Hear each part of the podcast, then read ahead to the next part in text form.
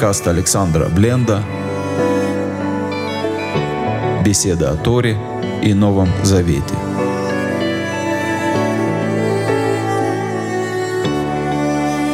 Шалом, дорогие друзья! С вами Александр Бленд, и мы сегодня с вами изучаем э, недельную главу Мецура. Слово Мецура означает прокаженный от слова цараат – проказ. И сразу можно сказать, что на самом деле, э, вопреки тому, что я сказал, слово «мецура» не означает прокаженный, слово «царат» не означает проказа. Просто так э, принято это слово переводить еще во времена перевода септуагинты это слово перевели как лепра, и оттуда есть пошло, что это проказа. Почему так перевели? Потому что э, симптомы похожи. Но э, в отличие от лепры, э, цараат, который упоминается в Писании, может появляться на предметах, на домах и на одежде человека. И в отличие от лепры, э, болезнь, которая называется цараат, она имеет совершенно другую этиологию. Этиология – это э, наука, знание о происхождении болезни.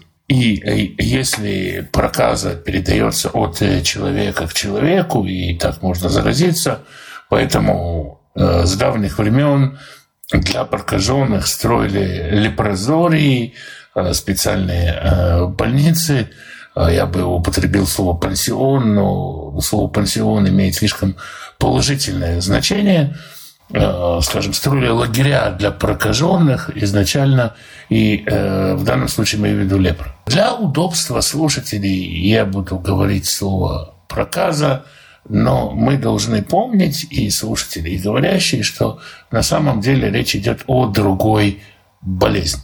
Если проказа болезнь, проказа, медицинская болезнь заразная, то та проказа, о которой мы говорим, она имеет под собой духовную основу. Это единственная болезнь, название у которой посвящена недельная глава. Тора не медицинская энциклопедия, и недельные главы называются по-разному. А, болезнь царат, проказа – это единственная болезнь Э, которая в Писании столь подробно описана. В отличие от других болезней, эта болезнь не исцеляется врачами. Если больной болен проказой, библейской проказой, то он э, не должен обращаться к врачу. Врачи ему просто не помогут. Нету от этой болезни медицинского лечения, э, потому что проказа относится к болезням духовными, я бы сказал, телосоматика, связь Бога и тела. Мы об этом говорили на прошлой неделе, когда в главе Тазрия, а, собственно, начали а, разговор о проказе. Мы а, знаем, обычно, традиционно говорят, что причина проказа – это так называемый грех лашон ара или злоязычие, тем не менее, Талмуд в трактате Арахин, э, лист 16, а говорит о том, что проказа приходит в наказание за семь грехов. Это злоречие, кровопролитие, лживая клятва, разврат, гордость, грабеж и зависть. За э, духовные прегрешения. Все эти прегрешения как один, они э, связаны с нарушением границ, нарушением межи другого человека.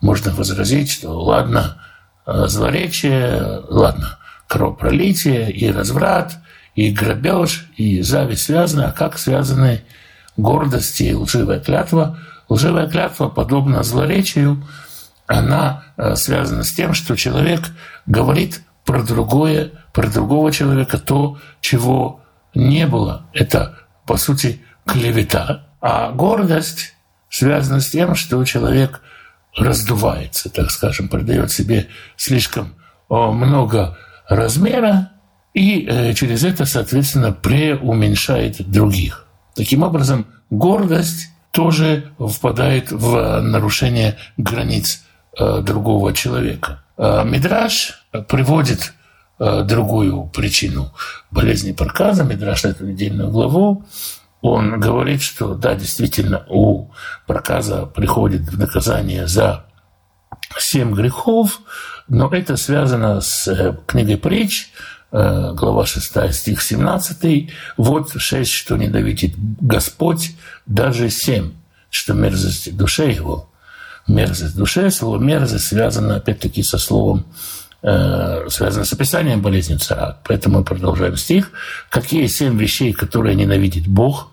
Глаза гордые, язык лживый, руки, проливающие кровь невинную, сердце, кующее злые замыслы, ноги, бегущие к злодейству, уже свидетели, наговаривающие и ложь, и сеющие раздор между братьями. Хотя источники разные, но тем не менее список похожий, мы видим, что проказа возникает из-за того, что человек занимает не свое место, э, встает на какой-то уровень, которому он не соответствует. Есть э, несколько интересных библейских примеров заболевания проказа, и мы их рассмотрим и начнем их э, рассмотрение со случая э, наименее известного, казалось бы, Библия, но тем не менее есть случаи более известные, менее известные, и мы начнем со случая с царем Узияу. Так, жил-был царь Узияу, в русском переводе он назван Осия. 16 лет был Осия, когда воцарился маленьким яйцом этот человек был уже провозглашен царем, и 52 года царствовал в Иерусалиме. Имя матери его Ихоля из Иерусалима.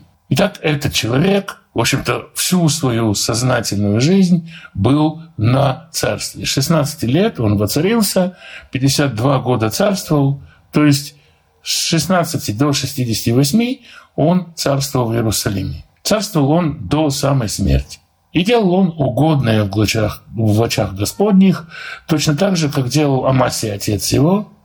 Прибегал он к Богу в дни Захарии, получавшего страху Божьими, и в те дни, когда он прибегал к Богу, соспешествовал ему Бог. Казалось бы, полная идиллия. Вот, наконец-то, царь, один из э, немногих царей Иудеи, про которого можно сказать, что он, не можно сказать, про которого Библия говорит, что он э, делал угодное в очах Господних, праведный царь. Таких царей на самом деле не так уж много. Почитайте хроники царей, вы увидите, что далеко не каждый царь делал угодное в глазах Всевышнего. Так все начиналось хорошо. Кроме того, что Осия был праведным царем, делал угодное в глазах Бога, он был еще и архитектор. Архитекторов в стране Израиля было много, Э, до нас дошли строения, э, скажем, Ирода, Ирода Великого. Ирод Великий был вообще мегаломаном, он укрепил и отстроил все, что можно, понастроил в стране Израиля э, всевозможных крепостей, и этим тоже вошел в историю. Это одна из причин, по которой он назван Великий. Но Осия, Осия или Узияу, в отличие от Ирода, не для себя строил, он для своей страны старался и построил в башне в пустыне, и сёк много водоемов, потому что имел много скота и на низменности, и на равнине, и земледельцев, и садовников на горах, и на Кармеле, ибо он любил земледелие. То есть человек построил башни, построил, видимо, водонапорные башни, э, сделал много водоемов в пустыне, занимался мелиорацией, оживил пустыню. Вы знаете, когда оживает земля Израиля, это символ того, что с ней взаимодействует праведник. Земля Израиля отзывается плодородием на праведность. И это то, что с Осией случилось, с Узиял. И он любил земледелие, он любил преображать свою страну. Кроме того, этот человек был, на удивление, талантливым инженером. Об этом мы тоже читаем в Писании. И сделал он в Иерусалиме искусно придуманные машины, чтобы они находились на башнях и на углах для метания стрел и больших камней, и пронеслось его имя далеко, потому что он дивно оградил себя и сделался силен. А, итак, это еще и талантливый оружейник, который создавал, обратите внимание, оборонные сооружения, то есть ни на кого войной не шел, ни на что не претендовал, он дивно оградил себя, говорит Писание, и сделался силен. Он сделался силен тем, что, с одной стороны, он превратил землю в цветущий сад, а с другой стороны, он эту землю, этот цветущий сад защищал. Он был во всем благословен, э, делал угодное в очах Господа, Господь соспешествовал ему. И, казалось бы, что еще человеку нужно? Но когда он сделался силен, возгордило сердце его на погибель его. Человек, который во всем преуспевает, и действительно Бог ему во всем помогает, он хочет этой помощи больше и больше и больше и больше. И э, причина тому не жадность, не зависть, а, как мы видим, с одной стороны, гордость, а это гордость, которая, тем не менее, шла рядом, рука об руку с э, любовью ко Всевышнему, и он решил, э, что он будет талантлив еще на одном поприще, он решил стать священником. И он нарушил э, волю Бога своего. Помните, мы когда говорили про Анадава и Авиу э, в прошлом уроке, в прошлом уроке мы говорили о том, что они принесли чужой огонь, который Господь не заповедовал. Они не сделали ничего дурного сами по себе, возможно, но они принесли огонь, который Господь не заповедовал приносить. И вот, э, подобно этому, Узьяу вошел в храм Господень, чтобы воскурить фимиам на алтаре кадильном. Это место, куда священник входит, и только священник входит, и э, там происходит кождение, и э, простой человек, Узьяу, который царь, а не Коин, он не может войти в святое. Хотя, э, разумеется, на Востоке большинство царей, среди тех, кто окружал Узьяу и фараоны, и цари всевозможные, и в Шумере, и среди Акада, и в, и в Уре. Там цари были еще и жрецами. А если карта хорошо ложилась, то не только жрецами, но и богами. И это было обыденным делом, что царь входит в святилище. А уж такой талантливый царь, как Озия. И вот э, Озия, Узияу, Осия вошел в святая святых, вошел в святое, э, на алтарь кадильный, то есть он зажег на кадильном алтаре и должен был войти в святая святых, чтобы там кадить, и вошел с ним Азария священник, и с ним 80 священников. Священники переполошились. Они переполошились не потому, что опа, сейчас у нас заберут власть, социалистическое отечество в опасности, как сказал бы Владимир Ильич Ленин. Не это было причиной того, что они всполошились. Они испугались за царя и за царство. Мы э, читаем дальше, что сказал ему Азария. Они сказали ему, не тебе, Озия, кадить Господу. Это дело священников сынов Аароновых, посвященных для кождения. Выйди из святилища, ибо ты поступил беззаконно, и не будет это тебе в честь у Господа. Мы говорили уже и повторим здесь сейчас эту важную вещь. Человек должен слушаться Всевышнего. Наше соблюдение заповедей хорошо там, где наша воля смиряется перед э, волей Всевышнего. Мы не можем отмечать шаббат в среду и Йом-Кипур весной. Даже если мы скажем, а мы хотим э, Богу посвятить этот день, Бог выбрал, какой день ему благословить.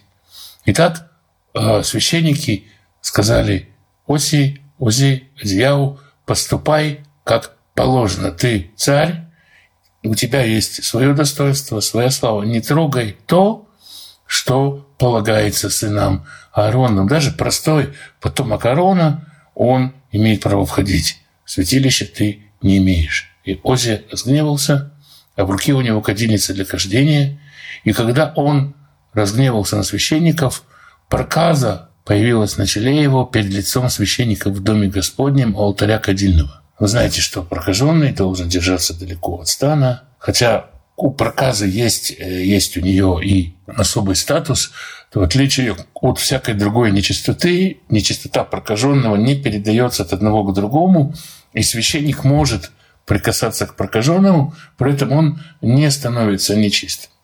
Это часть служения. Тогда вы спросите, для чего же э, прокаженный вообще отделяется от лагеря, для чего он ставится вне э, стана, для того, чтобы он мог размышлять сам о своих делах. То есть это уединение не носит характер ограждения святости, и его уединение и вот эти крики «Таме, Таме, нечистый, нечистый», которые он все объявляет, он словно злоречит самого себя, поражает самого себя, чтобы почувствовать, каков это грех, когда э, человек осуждается кем-то, когда кто-то посягает на его статус. Итак, мы э, помним, что у э, Ози на челе, на лбу э, появилась царат, появилась проказа. Взглянул на него Азария, первосвященник, и все священники, и вот у него проказы начали его, и понуждали его выйти оттуда, да и сам он спешил удалиться, так как поразил его Господь, и был царь Озия прокаженный до конца дня смерти своей, до, до дня смерти своей, и жил он был в отдельном доме, и отлучен был от дома Господнего, то есть не мог входить в храм, а Йотам, сын его, начальствовал над домом царским и управлял народом земли, управлял простолюдинами, а прочие деяния Ози, впрочем, о прочих деяниях Ози, которые писал Исаия сын Моца, мы сейчас трогать не будем. Почитаем конец этой истории. Это история из книги Деврея Емим или Паралипоменон. Конец этой истории в том, что Озия почил с отцами своими, похоронили его с отцами его на поле царских гробниц, ибо говорили, он прокаженный воцарился, и там сын его вместо него. И вот даже не похоронили с людьми. И вот мы видим результат. Человек не злодей. Человек не только живет в мире со Всевышним, но он благословляется Всевышним безмерно. Он не просто человек, он царь в Израиле. И все-таки то, что с ним происходит, он, нарушая права священников, посягая на священство, он получает проказу. Когда Талмуд рассуждает об этом, он говорит, если Узияу, Озия, который вошел в дом Господа от любви Господу с добрыми намерениями, нарушает, посягает на храм, и он получает проказу, то насколько же больше получит наказание тот, кто, э, тот, кто пытается посягнуть на храм со злыми намерениями. Талмуд в трактате Сута на девятом листе говорит Узьяу, Узья и Аман, Аман, тот самый Аман, которого мы знаем из книги из Свитка Эстер, положили глаз на то, что им не полагалось. Они не получили то, что просили, и то, что имели, забрали у них. Как говорил Иешуа, у того, кто не имеет, отнимется и то, что он имеет. Кто посягает на то, чего он не хочет, на то, что ему не положено, простите, тот и пожинает э, плоды своего посягновения, и это проказа, уединение и создание вокруг себя границ, когда человек вынужден предупреждать всех, что он нечист. И Мидраш Вайкрараба говорит о том, что э, сердце, кующее злые замыслы, то, что мы упоминали сегодня из книги притч, это сказано об Оси, как пример можно привести Осию, который хотел ограбить священство. Из добрых побуждений он сказал, я хочу тоже принести чужой жене цветы, я хочу войти в храм, и что я хуже каких-то там священников. Побуждение было доброе, он тоже хотел служить Всевышнему, но не получилось, потому что он пытался сделать то, что Всевышний не повелевал делать. Для излечения проказы используется а, исоп или на иврите изов и э, кедр эрес. Два совершенно разных растения. Кедр считается растением превознесенным, самый высокий из всех деревьев э, леса, э, которые растут э, в, в Израиле, высокий кедр, и он связывает его с гордостью, с превознесением, ну, по простой причине, что он э, превозносится над деревьями. Про кедр сказано в Талмуде, что это самое гордое из деревьев, царь дерева и так далее. С этим связано множество народных пословиц, можно так сказать. Напротив, Исоп про, или Изов, как мы сказали, про это растение сказано, что оно наименьшее, наискромнейшее из растений.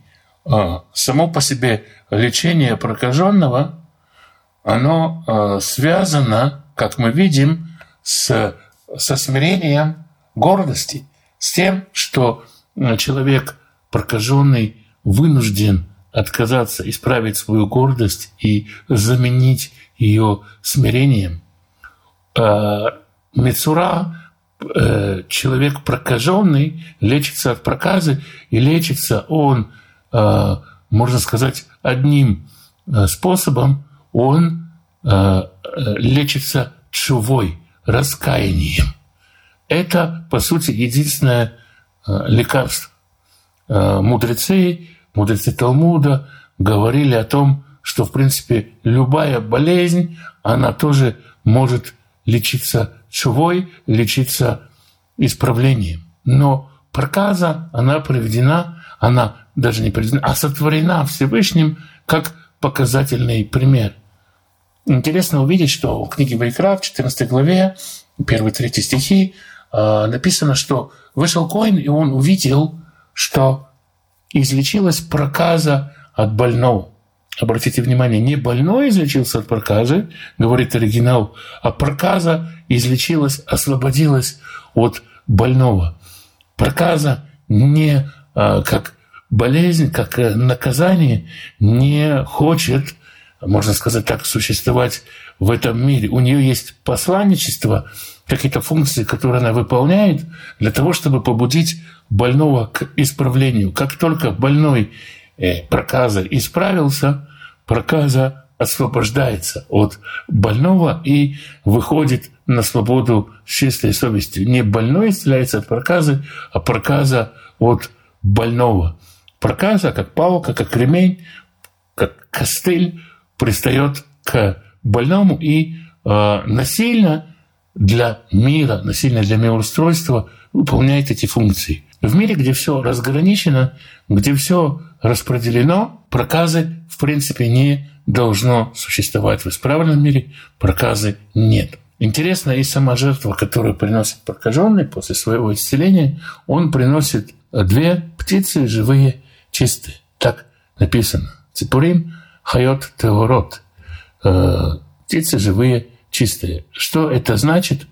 Что такое вообще птица? Образ птицы воспринимается как образ такой болтушки, щебетушки. Птицы щебечут, птицы а, на иврите говорят мецавцефим, посвистывают или мифутфатим, а, болтают.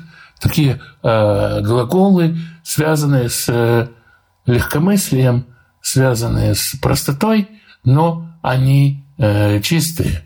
То есть это, можно сказать, свидетельство человеку о том, что он может и должен говорить, что разговор должен быть, должен звучать, но разговор должен быть чистым. Уста созданы человеку для того, чтобы говорить, для того, чтобы возвещать Слово Божие, для того, чтобы общаться с людьми, делать людям добро этими устами. И говорить можно много, но разговор должен быть э, чистым. Мы вспомним еще одну историю о прокаженном. Это прокаженный Нейман, который приехал из Сирии. Тогда это было еще можно. Он приехал из Сирии, и, видимо, в Сирии он, поскольку он был большой военачальник и большая шишка, то наверняка он обращался к всевозможным э, сирийским э, шаманам, экстрасенсам, магам, ведьмам, колдунам и заговорщикам. И я думаю, что э, над ним проделали немало магических операций. И вот он приходит к пророку, и он ждет, что сейчас пророк э, посыпет его э, каким-нибудь магическим порошком или помажет на него повеять на него дымом, дует на него куда-нибудь, помолится своему Богу, и проказа от него уйдет.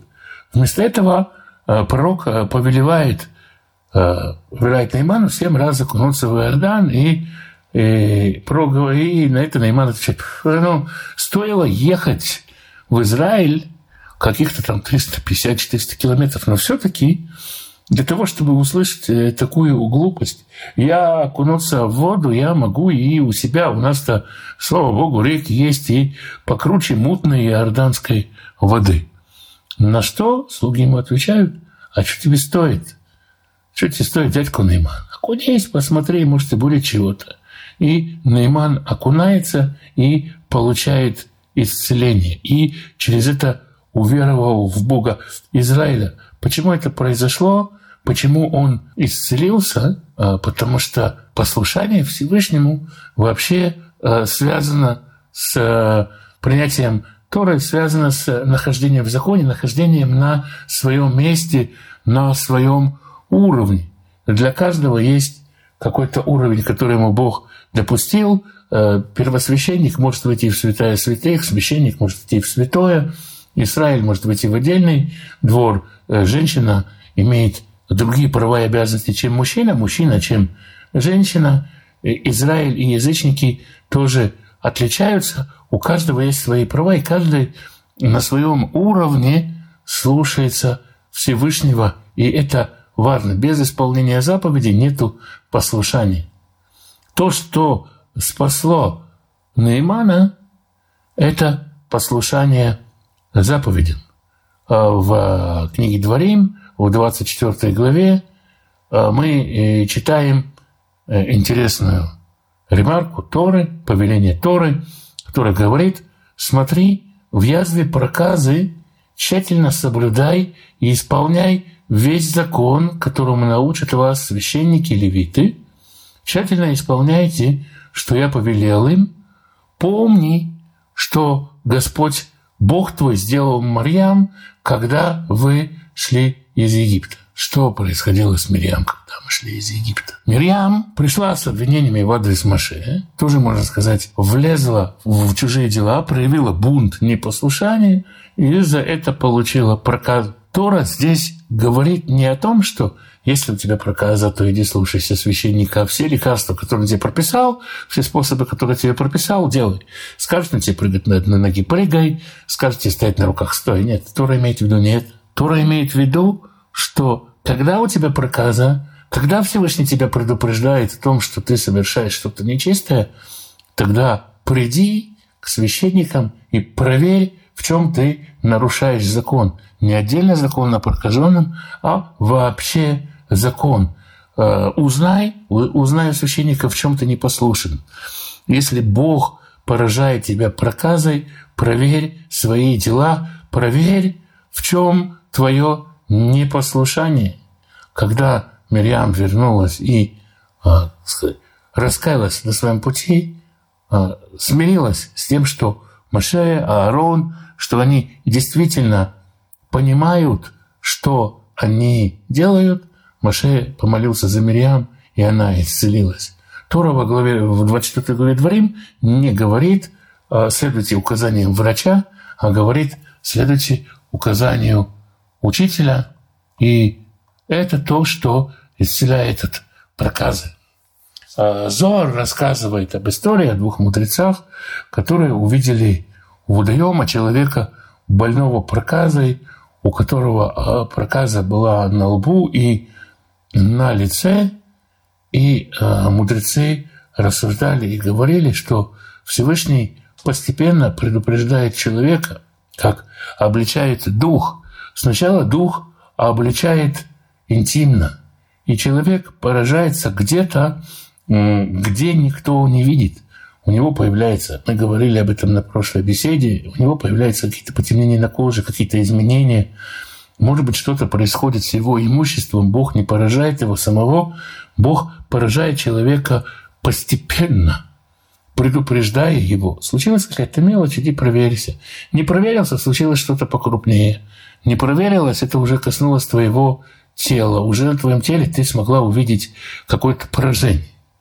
Если и дальше не смотришь, не следишь, Бог начинает поражать видимые места человека, и на самом последнем этапе он уже э, являет проказу на лице человека. Или если человек совершил э, покушение на самое святое, как мы учили судья, он для того, чтобы свидетельствовать всем, кто здесь прав, кто здесь виноват, он уже обличает именно на лице человека. Бог действует в жизни человека постепенно, проказа тоже может появиться на доме, на одежде, на теле в скрытых местах и на теле в открытых местах. И по мере того, как мы видим какие-то неудачи в нашей жизни, сначала скрытые даже от наших глаз. И только внимательно глядя, мы можем их разглядеть, а затем, а затем как бы уже явные нам, но не явные другим. Третий этап, когда Бог может явить наш срам, наш позор всем, и э, тогда уже это как бы последняя стадия обличения. Но никогда не поздно пойти к священнику и проверить свои дела. Благо сегодня мы имеем такого священника, которому не нужно э, ехать далеко, а не нужно ехать в Иерусалим, и мы можем ему э, исповедоваться, разговаривать с ним, иметь общение с ним, сверять себя с ним. И это не означает, конечно же, молитву ему. И имея такого первосвященника, мы можем исцеляться от наших болезней, хотя в наше время проказы уже нету ни в стране Израиля, ни вне страны Израиля. И нету ее не потому, что мы из нее выросли, а наоборот, потому что мы э, до нее не дорастаем, а потому что мы не способны на такой уровень обличений. Так или иначе, чувствуешь какую-то неудачу в жизни, иди, спрашивай, беседуй, ищи ответ в учении Иешуа, молись Всевышнему, проси указать тебе, где твоя ошибка, что ты делаешь неправильно, ищи в своих делах. Если э, пошарил по своим делам и не нашел, прими это как страдание любви. Но если страдания увеличиваются и становятся явными другим, то о страданиях из любви уже и не идет речь. Вот то примерно, что мы на сегодня можем выучить из недельной э, главы э, Мицура. Еще раз повторю, это не проказа, это такое духовное заболевание. Господь же благословит и исцелит всех тех, кто учит Тору, всех тех, кто изучает Писание и ищут лица Всевышнего. А с вами был Александр Бленд. Спасибо, что вы меня слушаете.